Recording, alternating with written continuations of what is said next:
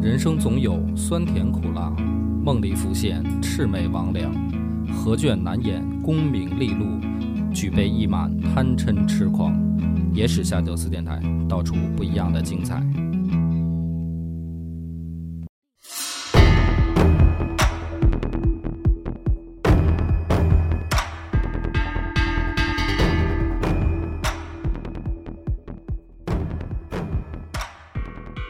大家好，欢迎收听《杠上开花》啊！我们这个实验节目终于又迎来了新的一期。那这一期讨论的关键人物就是孙权嗯啊！孙权那个有一大堆称号，你要念 吗？呃，最后吧，最后念念吧总结一嗯下啊，，我觉得现在网上这个好三国的人给孙权起了不少外号啊。反正我看到最出名的一个叫孙十万嗯，啊嗯，孙十万，对，那么简单来说，这一期的话题就是孙权到底会不会打仗？嗯，啊，因为他作为吴国的最高统帅，实际上啊自己还真是指挥了几个大仗、硬仗嗯、狠仗啊，然后真是有多大脸先多大眼啊，所以我们今天就想杠一杠嗯啊。席军佛认为是孙权不太会打仗，嗯，对吧？是一个不依然我认为孙权不会打仗，啊嗯，我呢，就是本来也想聊的不会打仗，但是呢，这样就没劲了嘛。嗯啊，咱们这两个人一块儿踩孙权有啥意思？我就说孙权会打仗。嗯，哎，我这个看看这一期还能不能让大家觉得我说的有道理啊？那么作为这个攻进攻方，啊，喜军佛先来讲讲啊，为啥你觉得孙权不会打仗？嗯，我们来说一下今天这个东吴大皇帝孙权啊，嗯这个大皇帝还真不是瞎说。这个孙权是在这个皇帝中啊，唯一一个谥号为大的皇帝，但是呢又很奇怪，在这个陈寿的《三国志》里，曹操的去世叫崩，嗯，刘备的去世叫卒，嗯这都是形容君主的，嗯，而孙权死的时候，他被形容为了薨，嗯这是说的是诸侯，嗯那就是说在陈寿看来，他还是下了一个档次，嗯啊。然后呢，每次一说到这个孙仲谋，嗯然后就会有一首诗，反正会说叫“亲射虎，嗯看孙郎”， 然后就说这个孙权这个武功的这样一个展示哈，好像挺厉害的对啊哈、射虎高手。嗯。但实际上呢，这个亲射虎，这算不算苏轼的高级黑呀、嗯孙权这个射虎，这可是有点有点说头儿嗯，啊！他是发明了一个车，名字叫射虎车。对，啊，总体来说呢，就是把自己关在一笼子里，是，然后射 老虎。所以张昭气够呛嘛。对，啊就特别像现在咱们去那个野生动物园儿参观的时候坐的那个笼车嗯 对，啊，保证你的安全。懦夫行为啊，所以这就是我们孙仲谋的亲射虎。那既然我们要说这个孙权不会打仗啊，那就得说说这个孙权在打仗时候的这个表现。在这个孙权第一次出征，就是在公元一九七年，那个时候孙权刚十五岁，对嗯但他已经是凤仪校尉了。啊，当时是他的哥哥孙策和这袁术闹掰了对，然后导致的这个袁术呢发动了六县的山贼嗯啊进攻，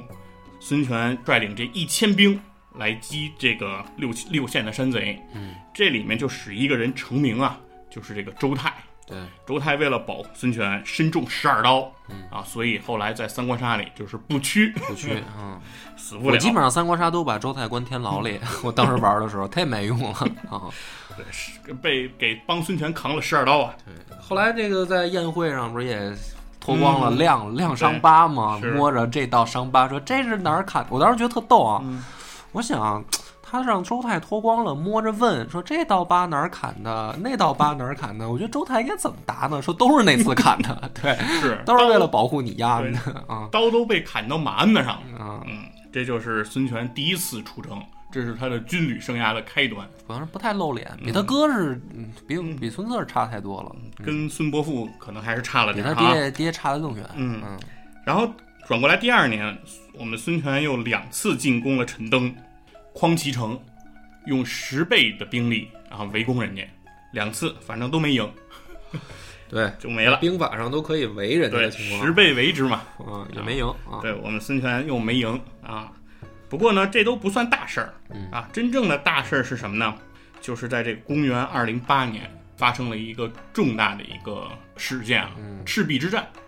对，赤壁之战可以说是孙权这一生之中最辉煌的一次军功。啊但是主要也不是他打的，对嗯，但但是对对对，主要也是靠周瑜嗯对，那对恶霸波，你这个立场啊，就是嗯把把持住啊， 啊啊，我知道，把持住立场。我自有安排，你放心好啊。对，但是赤壁之战之后，对吧？就说搂草打兔子，嗯想占点便宜，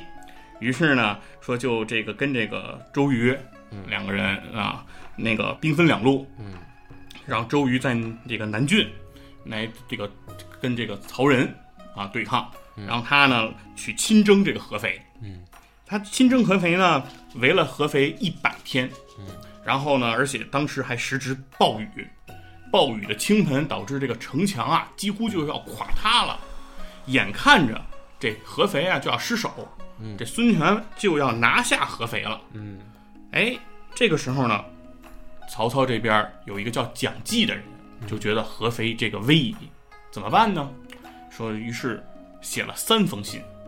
说告诉合肥有援军马上就能来。对他一共为什么要写三封呢？一第一封是送到这个合肥城内，嗯鼓舞这个合肥的士气；另外两封就是寄到这个孙权的营中，嗯，怕孙权收不着，寄了两封，因为根本没有援军对，啊，就靠这一封信，孙权一看，得有援军，嗯咱撤吧。对对，特别没有就是统帅的那种气魄哈，就吓跑了等于给。周瑜在曹仁那边儿是缴获了曹仁三百多匹马，嗯，然后让自己的这个骑兵这个队伍的实力有了一个特别大的增强，就等着自己的主公拿下合肥，嗯然后合兵进发，就因为这事儿撤了，这就是非常著名的一征合肥。对，一一征合肥逃跑事件吧，嗯， 触发了主线剧情，主公撤了。所以我就是想听听恶霸波怎么来聊一聊这个，对我先来进行第一波防守啊，其实是这样，判断一个统帅会不会打仗，按照《孙子兵法》来说吧，要先算。《孙子兵法》其实我我觉得抽空咱们可以开一个系列，我好好讲讲它。但是咱们今天在这儿简单来说呢，计算篇不是说的阴谋诡计，就《孙子兵法》一上来讲的就是计算啊，主要在算，而不是阴谋诡计。算什么？天时地利人和，这是一个为帅之人必须要做的功课。如果这三个不懂，你就不配打仗。这个其实是《孙子兵法》的一个中心思想。嗯，那么孙权发动的这个几场怎么说叫北伐吧？他是决策者，他作为决策者来说，从我的角度来看的话，决策第一没有问题，因为天时地利人和都算进去了。那么为什么我说它没有问题呢？就是进攻路线的选择上，这个很关键啊。所谓天时，算的是是什么呢？是道，有道无道，这个就符合天时的计算。你看，基本上孙权每一次出兵，他领头出兵啊，基本上都是他朝中没问题了，而对方露破绽了，对吧？这个是第一点、啊。第二点呢，地利，孙权走的这个路线极为符合兵家的讲究，是从战局的宏观角度出发。因为东吴呢倚仗的是长江，那么它倚仗长江呢，实际上是具备防守的功能，但是很危险的一种情况。因为如果一旦人家过江，就是说赤壁它毕竟在历史上来说是一场奇迹性的胜利了啊。当然，以从少胜多，对，当然从兵法上来讲呢，其实并不是这样。那日后如果有机会，我讲《孙子兵法》再说吧。但是实际上，光有长江很危险，所以欲守江必守淮，就是淮河流域。如果你作为东南政权，你是必须要守住的。那么也就是说，你要把战线从长江推进到黄河。那么从长江推进到黄河的路线就很多了。而孙权每一次非常执着走的这条路路线，就是从长江顺水路啊濡须口往北进巢湖，然后再往北连到淮河的这条流域，他每次都走这儿，所以就必必然经过合肥。嗯，为什么走这儿呢？是因为他很清楚东吴的水军很强，而且走这条路从补给调度上来说是对于东吴最有优势的。嗯那么在这样的情况下，一个统帅他能够做出这种决断，首先天时地利他一定懂，哦，对吧？然后咱们说人和，孙权每一次带的都是怎么说？他是很敢用人的，嗯对吧？你比如说这个用周瑜，嗯，周瑜你不管他再怎么托孤之臣吧，那毕竟还是得孙权相信他能用。那那个时候可能孙权年纪还小，那再说后来用陆逊，这个就绝对是他敢用人。而且你发现东吴的这个年轻将领，在三个国家当中是相对来说比较集中，而且比较多的。就很多中中年、中青年将领是嗯敢上阵的，新生代，新生代很强。嗯相比这个曹魏和蜀汉来说，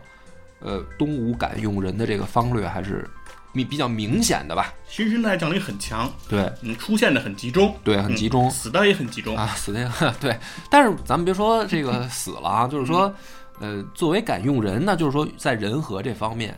嗯孙权是过关的。嗯嗯，你说用陆逊这件事儿是不是没毛病？对吧？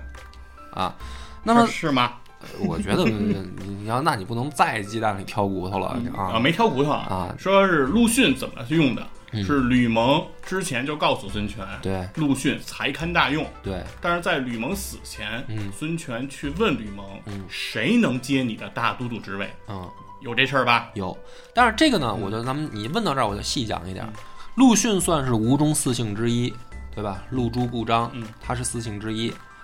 东东吴在很长一段时间内，对于吴中四大姓是既拉拢又压制的。嗯，他怕这个四姓的人窜起来，我们孙家压制不住。因为他是外来户，对，因为他是外来户，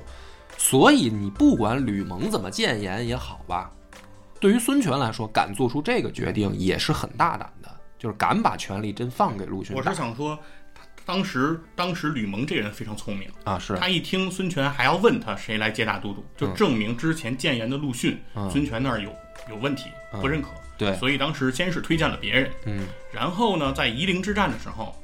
孙陆逊算是临危受命，对因为孙权也知道不用陆逊不行了，嗯。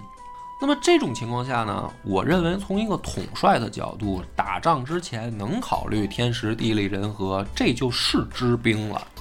就是他绝对不是不懂兵的。嗯而且呢，你可以看到孙权每一次的这个仗打的带出去的人，他很少把自己置于说在开战之前就即置入险地，就是说，不像说有一些冒险型的统帅，比如说唐朝的李世民，嗯，对吧？就是我他妈自己是冲锋队长啊，当然这个唐朝可能有演义成分啊，可是历史上有很多这样的这个君主啊，身先士卒，身先士卒，或者哪怕不身先士卒，就是这一仗我发动的时候，我并不是有这个十足的力量上的优势。但是孙权每一次他都是什么？他都是人多于对方，甚至几倍，甚至十倍，他才打这一仗。那么这个是最符合《孙子兵法》的这个怎么说呢？叫中心思想的，就是我们先要计算两国的实力，然后再决定打不打，以正和，以奇胜。啊，不是像大家想象的说《孙子兵法》是不是就讲阴谋诡计啊？不是，那个叫《三十六计》，那不是，那是另一本书了啊。所以从这个角度来讲，我既解释清楚了，就是说为什么每一次东吴都走合肥这条线，嗯那就是决策者的这个知兵的结果。嗯。好，我觉得我这个叙述已经很完整了。嗯啊，那我们来讲讲这个孙权这个露脸的事儿了。嗯，就刚才说了，合肥很重要，对所以孙权念念不忘啊，念念不忘必有回响。嗯，所以在公元二一五年，我们孙权再次领兵十万，对哎，这次孙十万孙孙十就万此得名，啊，对，就此得名了。二攻合肥。啊，二攻合肥就成就了一个人，嗯，就是曹魏的五子良将之首张辽张文远。张远，在这个《真三国无双》里，那就是张文远在此以我之武送汝升天。对，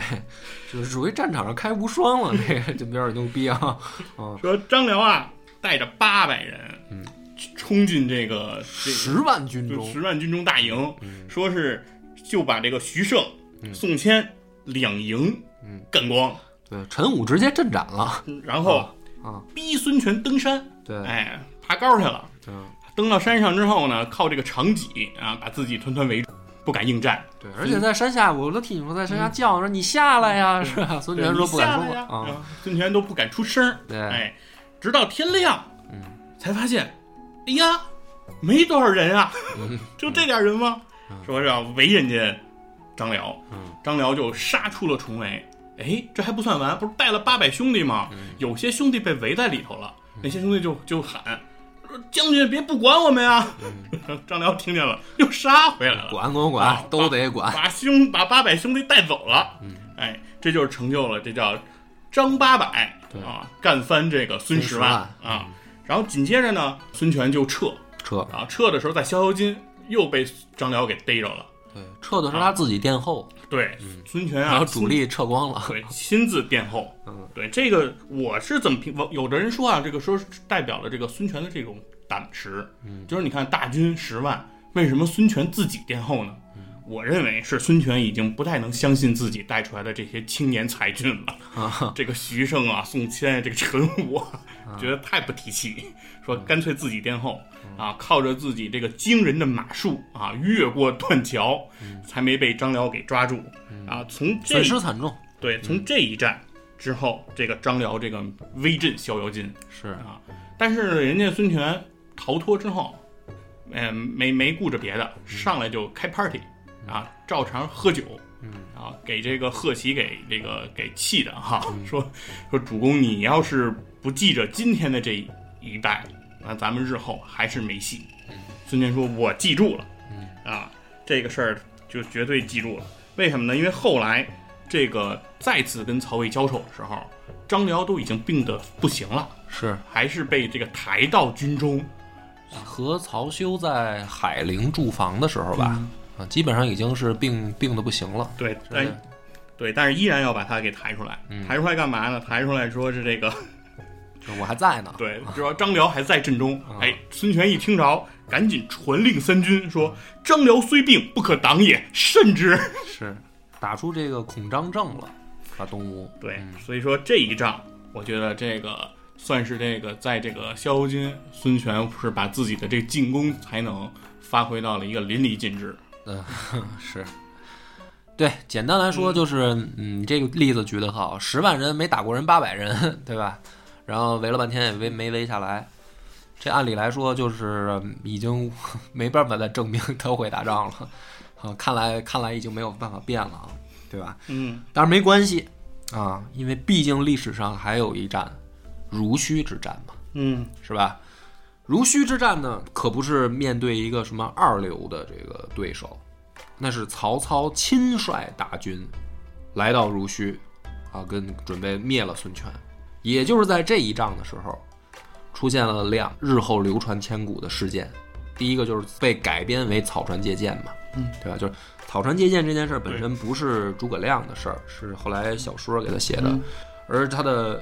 最接近的原型是孙权干的。啊孙权草船孙借箭权等于带着就是自己驾着这个船去曹军的阵前去探查，对，然后曹军呢就是乱放箭，结果把这个孙权的船射的一边儿都跟刺猬似的歪了。嗯然后孙权说没关系，嗯，咱转们过去调一面儿嗯开回去，然后这一面儿又射射满了，然后正好这船又平衡了。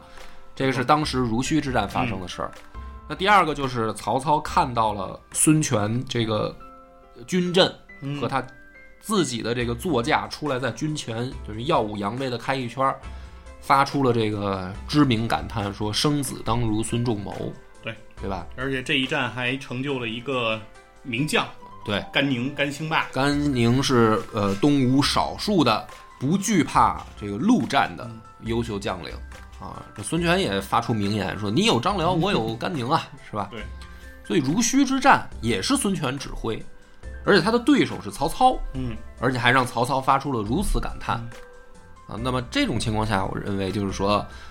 可以作为一个例子，嗯啊，不是说他每一仗都是让人打的丢盔卸甲，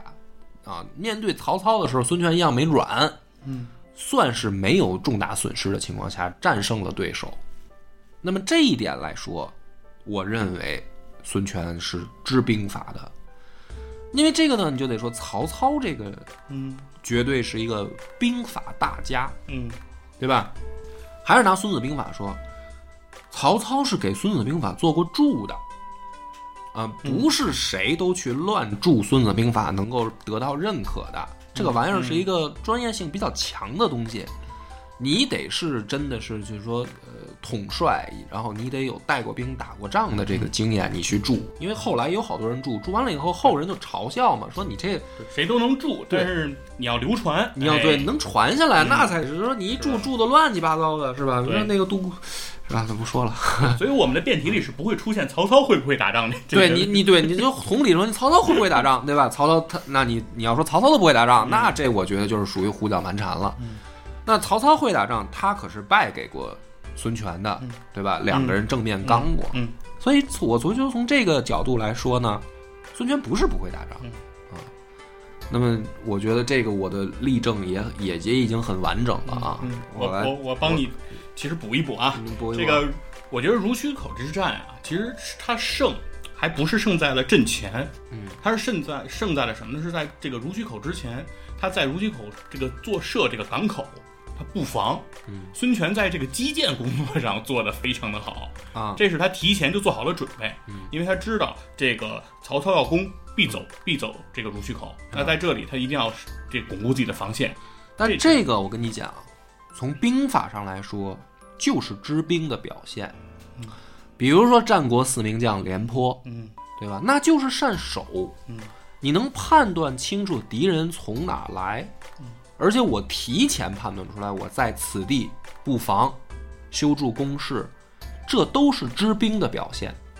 对吧？嗯但是战国的时候发生的多了，我们这尤其是你要赶上韩信这样的对手，嗯那你基本上就是你在这儿辛辛苦苦建一堡垒，人家根本就不从这儿来，嗯，是吧？所以这恰恰也说明了孙权他知兵啊，对。嗯呃，我就是给你做一个补充嘛，嗯嗯啊、告诉你他这个防守的能力。嗯对孙权的这个防守能力啊，我是我也是值得这个肯定的，嗯我也是持这个观点啊。首先他在之后，他又在公元二二年打赢了这个夷陵之战嘛。嗯。啊对夷陵之战呢，很多人夷会陵之认、战也不是他打的了，啊那就是陆逊了。是很多人会认，但是毕竟是这个孙权任命了陆逊嘛，嗯， 在这件事情上呢，这个很多人其实有个误区，会认为夷陵之战是这个东吴这种以弱胜强的一场这个战斗，嗯算是一种保家卫国。嗯但实质上来说呢，这场战斗其实是相对势均力敌的那是啊。其实刘备当时也是只有五万人，嗯，然后孙权呢，大概就是陆逊领兵的东吴的这个兵力大概也是五万人，其实兵力是相对比较相当的。嗯但当时是孙权比较怕的是什么呢？是曹丕的选嗯择，因为孙刘一旦开战，那曹操站哪方很重要。嗯，对，那这个时候呢，我们这个孙权就做了一个非常好的决定，因为曹丕称帝了，嗯啊，孙权第一时间上表啊，臣服了这个曹丕，嗯，然后被曹丕这个封为了吴王。所以这也就是后面有说一个叫大魏吴王，嗯，得到了新的对称，号。这就是对这个称号，就是其实在这个是这么来的，是说其实当时他是臣服过曹丕的，他用这个臣服呢换得了这个曹丕当时没有联合刘备来攻这个孙权，嗯，对，保证了这样的一自己的一个这个算是安全吧，嗯啊，但是呢，我们还是继续可以接着聊这个这个合肥，嗯，然后第三次打合肥呢，其实是真正没有打成，因为是被这个吕蒙给劝住了，嗯，说合肥这次先别去了。但是呢，在这个打在再次打合肥之前呢，还是做了一个非常好的一个石厅之战。嗯啊，在这场战战争中，就算是周访策划，嗯，陆逊指挥，对，所以我觉得这跟他也没这什是么一关个系。反间计我听对你说了，这也对啊还是陆逊打的。对，这这个呢，基本上呃，孙权做了，基本上只做了一个工作，就是批准，对啊，就是签字 儿。批准。对，所以但是我们孙权不甘寂寞，嗯，对，在公元二三年，哎，继续去打这个合肥了，嗯，然后这次这个这个守城的人不是这个张辽了，嗯，换成了这个满宠，嗯，满宠呢是被这个祢衡在这个裸衣骂曹里头，然后被称之为这个饮酒食曹啊， 算是一个饭桶级的人才啊对，啊，满宠肯定从呃军事上来讲啊，就是比张辽可能会差一些了。嗯，但是满宠呢修了个新城，嗯，这个新城离这个水路比较远，嗯当这个孙权到了以后呢，发现哎，这个离水太远了，嗯我怎么办？二十多天，哎，没敢下船，是，啊，就在船上一直晃悠。这满宠就说呀，说这孙权呀带这么多人来，他呀肯定得下船，嗯啊，他不下船是不可能的。嗯，然后呢，孙权也想呢，我都带这么多人来了，我不下船啊，放点火，啊，造点事我就回去了，嗯这太 丢人。所以呢，二十多天之后，终于下船了。嗯，满宠呢早就算计好了，岸上用六千步骑设伏，嗯，哎，这一上又是斩杀数百，嗯，然后孙权又大败而回。这就是孙权和满宠的这个这个对这一次对抗嗯啊。然后呢，我们现在就说一下这个最后一一流将领你打不过，对二流将领你也打不过，对啊，是有点丢人。对，然后虽然说这是再说一下这个这个最后一次，嗯，孙权呢继续打合肥，嗯，这次呢孙权打合肥呢说又是死带了十万人，嗯，到了合肥之后呢，满宠带了几十个人，嗯嗯放了把火，嗯，把工程器械全烧了，嗯，然后呢让这个孙权又没打成，是啊，这个孙权等于这次又算是没又算是没拿下合肥，而且就是照他这个打法，有点儿就是说怎么说呢，叫劳民伤财的打法吧，十万人大型观光旅游团的嗯对这个打法啊。对，带着十万人满世界旅游，嗯，对，而且目的地只是合肥。嗯，还老去安徽，对，然后最后呢，人家又去合肥了。嗯这次去合肥呢，说是什么呢？说是这个，听说这个曹睿要跟这个孙权要对要来对抗。嗯，然后这个孙权就开始在这个开战之前就吹牛逼，说这个披之于曹，万不及也；今锐之于披，犹披不如曹。就说我呀是跟曹操对抗过的，嗯，曹操都没把我拿下，曹丕比比曹操差太远了。对，但是这曹睿还不如曹丕呢，嗯他来都不一定敢来。哎，结果曹睿就真来了，曹那个孙权就真跑了。嗯，所以这就是一个非常非常有意思的这个打合肥，对，基本上带着这十万人，算是转了合肥好几次。啊嗯，然后个为合肥的旅游事业做出了不可磨灭的贡献啊。嗯对，而且这个《孙子兵法》刚才不是讲了，在作战篇里也提到了，说这个你要是准备这个打仗，你得做好提前的准备，对你得准备好十万的军队，然后你得准备好这十万人的这个辎重、对粮草，对吧？然后战车啊，这个这个这个马匹这些你都要准备好。那整个的这个准备其实是非常劳民伤财的，嗯，所以说，好的将领都得是有速战速决的能力的，是，没听说过一个将领说是我生来就是打旷日持久的。对你要是打旷日持久，你国家就完蛋了。对，对，所以说，但是我们的孙仲谋呢，啊，嗯是屡次几十万人，然后去了之后几乎是啥也干不成，嗯啊，就往回走。是这个，嗯，在兵法上来讲是很大的败笔，没错，就是如果按照《孙子兵法》来讲，这个属于基本上就是废物啊。因为会打仗的是什么呢？会打仗就是一战而定，嗯基本上只要我出兵的那一刻，胜负已定，啊，就是我计算好，不出纰漏的情况下，这胜负已定嘛。但是孙权这个就是计算特别好，啊，但是每次就是出去都都搞不定，嗯。那我要说的另一个观点是什么呢？同样也是东吴的一个人，嗯，周瑜，嗯，周瑜，大家总不能说他也不懂兵法，对吧？周瑜肯定是一个会嗯会打仗、懂兵法的人啊。那么周瑜呢，在这个襄阳城下吧，襄樊一带嗯，碰到了这个曹仁。你去看那一仗啊，你就会发现，跟这个张辽打打这个逍遥津这一战极其相似，就是或者叫合肥吧，合肥城下之战，还不是叫逍遥津啊嗯，极其相似。张辽是自带八百人，挑了这个十万人的这个怎么说呢，叫军阵啊。那么呃这个当时襄樊这一战呢，是曹仁派牛金带三百人吧，然后去挑了周瑜的这个军阵，而且呢是最后曹仁自率几十骑，在军中杀了一个对川，把人都救走，对吧？那么同样的，你看这两个战例，你就会发现，那周瑜你绝对不能说他也是一个打仗的这个二流将领或者说废物吧。但是同样面对曹魏的骑兵，而且都是小股部队，在阵中乱杀乱砍的情况下，周瑜也没招儿，啊，最后也是打不下来。那么这个就是说明一个问题啊，就是吴国，我认为他在某种情况下他的陆战能力不行，就是说并不一定说统帅他的能力就能颠覆的这个怎么说呢？叫叫怎么说兵种的这个作战能力的劣势，甚至我怀疑啊，三国时代的这个所谓的江东战士，一过了长江，他们就没底气，就是就是踩着这个江北的陆地了，就开始发抖啊。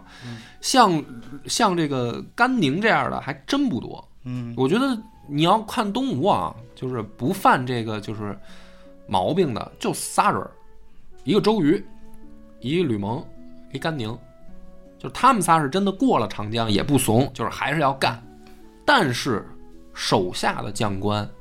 和士兵是真不给劲给力。所以在这种情况下呢，就是还是对比来看，就是周瑜他也碰到同样的情况，其实他也解决不了。嗯，那么孙权呢，他我觉得已经做到了最好的情况，就是说我把前期的这个工作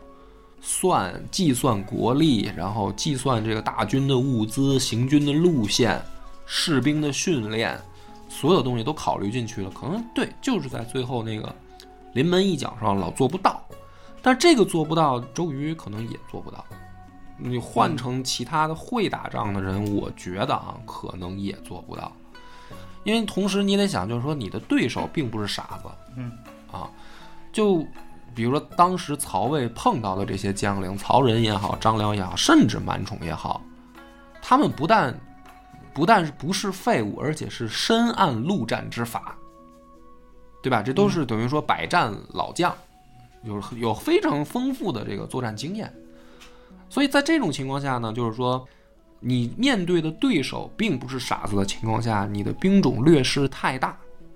导致你打不赢最后这个临门一脚，并不能否定这个人就不懂兵。我是这么理解这个事儿，所以就是说，你看我这个观点就结合起来吧。你看他的对手曹操懂兵，嗯防守他没吃亏，嗯然后他的队友周瑜懂兵，但是周瑜也解决不了的事儿，他也解决不了。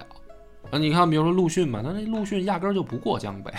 基本上啊，嗯基本上就是打长江防守战。嗯所以东吴，你看他这样说，就是说能过江北的真的不多。那为什么呢？难道就是说东吴这个几十来年儿这么多这个英才嗯都不知兵吗？就是兵种劣势太大。嗯，嗯我觉得我来补一下这个原这个原因啊，嗯，就是为什么会发生发生这个情况，就是刚刚才咱们捋了这么多，会发现一件事儿，就是孙权在这种进攻战上总是吃瘪，嗯但是防防御战又不错，嗯对吧？守得六郡八十一州，也没被这个吞并过。嗯对，那就是说，这是原因是怎么是怎么造成的呢？其实是跟他的这个军制还是有一定关系。嗯，因为东吴执行的是这个叫世袭领兵制，嗯，就是说东吴其实对于这个领兵将领开出的条件是比这个蜀和魏都要更高的，嗯，他是给到了世袭的这样一个这个这这个条件，嗯相当于说爹领兵，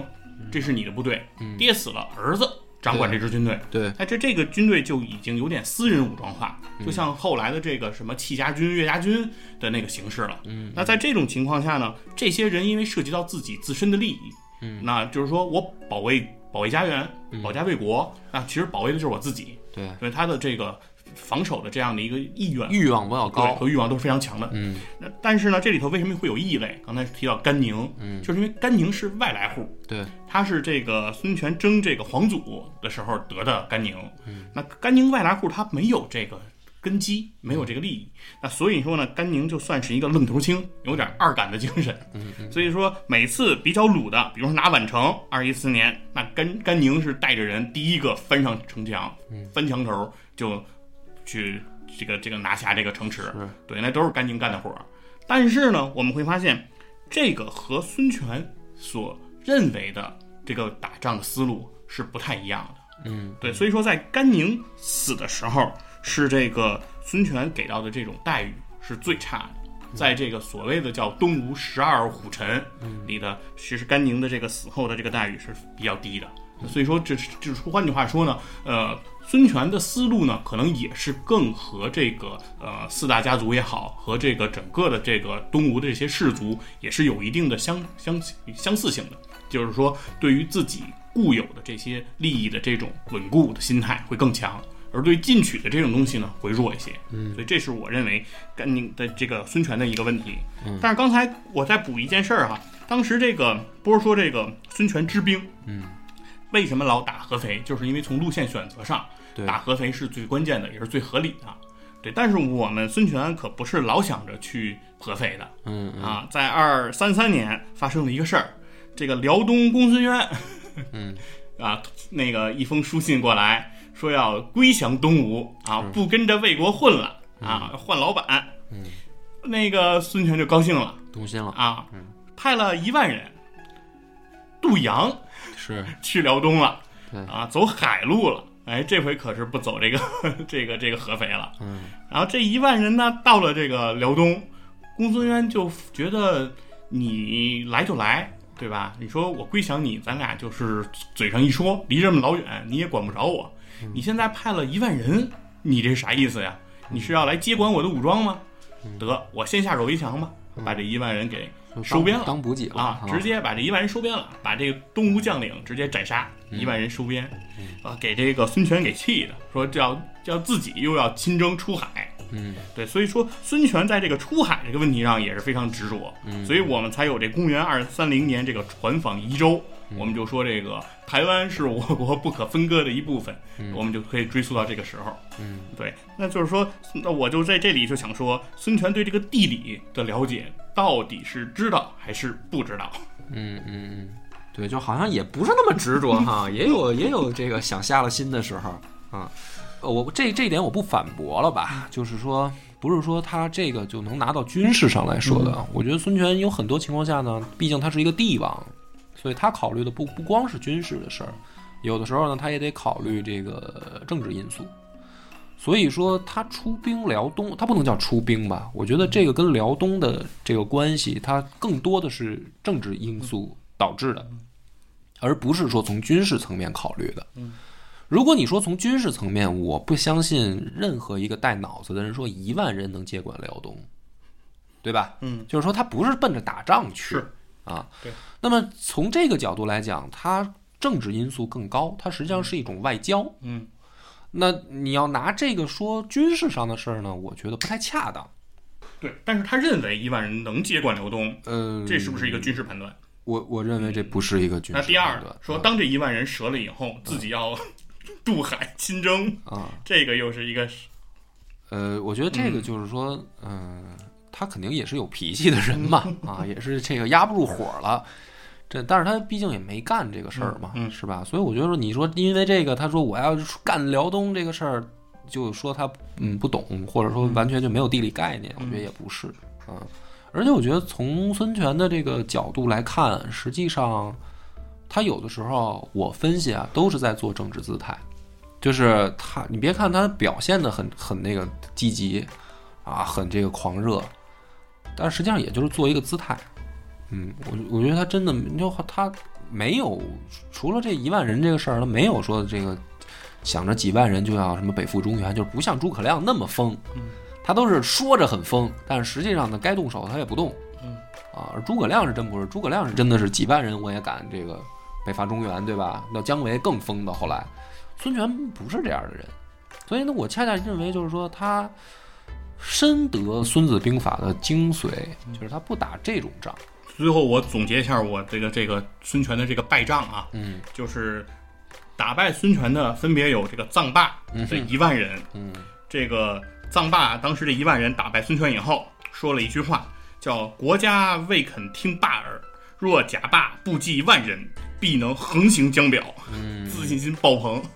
然后啊，有这个蒋济阳来的一封信，嗯啊，还有这个张辽的八百人，嗯还有满宠的数十人，嗯，然后以及文聘的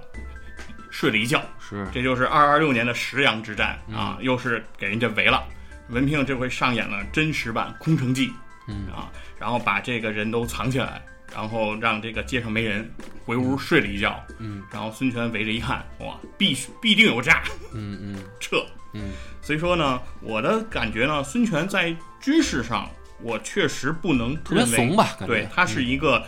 这个领兵打仗非常在行的人啊。但是呢，孙权作为嗯一个帝王，作为一个就是他的这种外来政权来去执掌一个已经有氏族的这样的一个地方，嗯，他的这种全部的这个精力，或者说他的这个更多的这个呃他的事事情，他的注意力其实集中在就是，其实三国杀我觉得给他的技能就非常的好，嗯，制衡，嗯，其实他一直其实也就是在干这件事情，嗯，对，包括刚才提这个陆逊的任命的这个事情，他并不是真的想用陆逊，但是他在夷陵之战的时候，他无人可用，他需要向四大家族做妥协。其实包括他后来的这个这个这个太子的这个和鲁王的这个这个夺，算是夺嫡这个之争吧。这些然后杀了很多的人，然后。把这个自己相当于培养起来的整个的这个班底，基本上又自己亲手给他葬送了。嗯，那他整个的这个这一系列的行为，其实都是在巩固他的政权，因为天然的孙家这个政权和曹家和刘家有一个特别大的弱势，就是政权合法性的问题。嗯，因为刘备是说自己是大汉皇叔，奉正朔，而曹操呢是说挟天子以令诸侯，嗯我就是魏国的，我就是汉国汉朝的丞相。嗯，就在整个曹操终其一生也没有篡位。嗯，对，那所以说，而且最后其实这个曹魏政权是从这个那个接受刘氏禅让政权，了对，他是禅让的，嗯对，所以说他也是继承了正朔。对嗯但是孙权其实是没有这个正朔，这也是为什么他在这个呃曹丕称帝的时候，他第一选择是臣服曹丕，而没有说像刘备那样也直接称帝。这就是因为他在合法性上一直有这个问题。其实你说的这个最后算是总结吧，举了很多人这个把把孙权吓得够呛这些例子啊。嗯、我也总结一句，就是说反过来说，这些人也就是吓唬吓唬孙权，但是在孙权活着的时候，没有一个人能真正打进江东，对吧？这是毋庸置疑的事实。那么打不进去是为什么？就是因为这位最高统帅是会打仗的，这是一个我觉得事实。另一个就是说，很多人可能感觉，因为他哥哥也说过嘛，就是孙策也说过，说决击于两阵之间，你不如我嘛，就是。嗯很多人会有这个先入为主的概念说，那人家孙家人自己都这么说了，就是哥哥说弟弟，就是你打仗不行嘛。但这个其实不是啊，就是说他们两个是完全不同的将领。孙策某种意义上来讲是一个冲锋陷阵这种这种打法，对吧？而孙权呢，更多的是一个运筹帷幄这样一个角色，就是说他是不同的不同类型的将领，那么在打法上不一样，所以孙策这话也没错，但并不代表孙权就不会打仗。另一个呢，就是说从历史上来看，我们国家的这个因为地形问题吧，很少有人能够从南到北打上去的，除了朱元璋。嗯，那朱元璋呢，那是另一个问题，那是天时要变了，对吧？所以他成功了。但是其他朝代，历朝历代从南到北都很难打上去。南宋是吧？呃呃，岳飞他不是也最后也是因为内政问题嗯也没解决吗？那你在兵法上来讲，这叫不知天时，嗯，对吧？就是你岳飞是不是会打仗？会吧，但是你不知天时啊嗯。你在兵法上来讲，你就是不合格的，就是我朝中都不稳固，你都没闹明白皇帝到底想不想打呢，你就打。这不是我黑岳飞啊，嗯我只是说从一个判断标准来说，嗯包括这个很多南方政权，宋齐梁陈，对吧？南方这个南北朝时期，宋齐梁陈那都打包括太平天国，祖逖啊什么这些，嗯他都打不上去。所以孙权他就是处在这样一个环境里，嗯他也解决不了，并不代表他不会打仗。嗯，反正我觉得这一期到这儿基本上各抒己见吧，嗯，然后最后把这个孙权的称号咱们 给总哎，结你捋一一下捋吧作。为一个结尾啊。嗯，叫帝国东南边陲的守护者，嗯，荆州之地无可置疑的主人，四大都督共主，势力调和人，纵火狂的庇护者，嗯，射虎者，马术达人，十万旅游团领队兼导游，亲儿子典范，弑亲者，熊孩子的极致，大长腿，爱护下属的好老板，酒鬼，嗯大魏吴王孙权。谢谢大家收听这一期《杠上开花》啊，咱们还是老规矩，这个胜负嗯呢就在观众的留言评论之间吧啊。那么本期节目到此结束，感谢大家的收听。我们的微信公众号叫“柳南故事”，柳树的柳，南方的南。如果还没听够的朋友，欢迎您来订阅关注。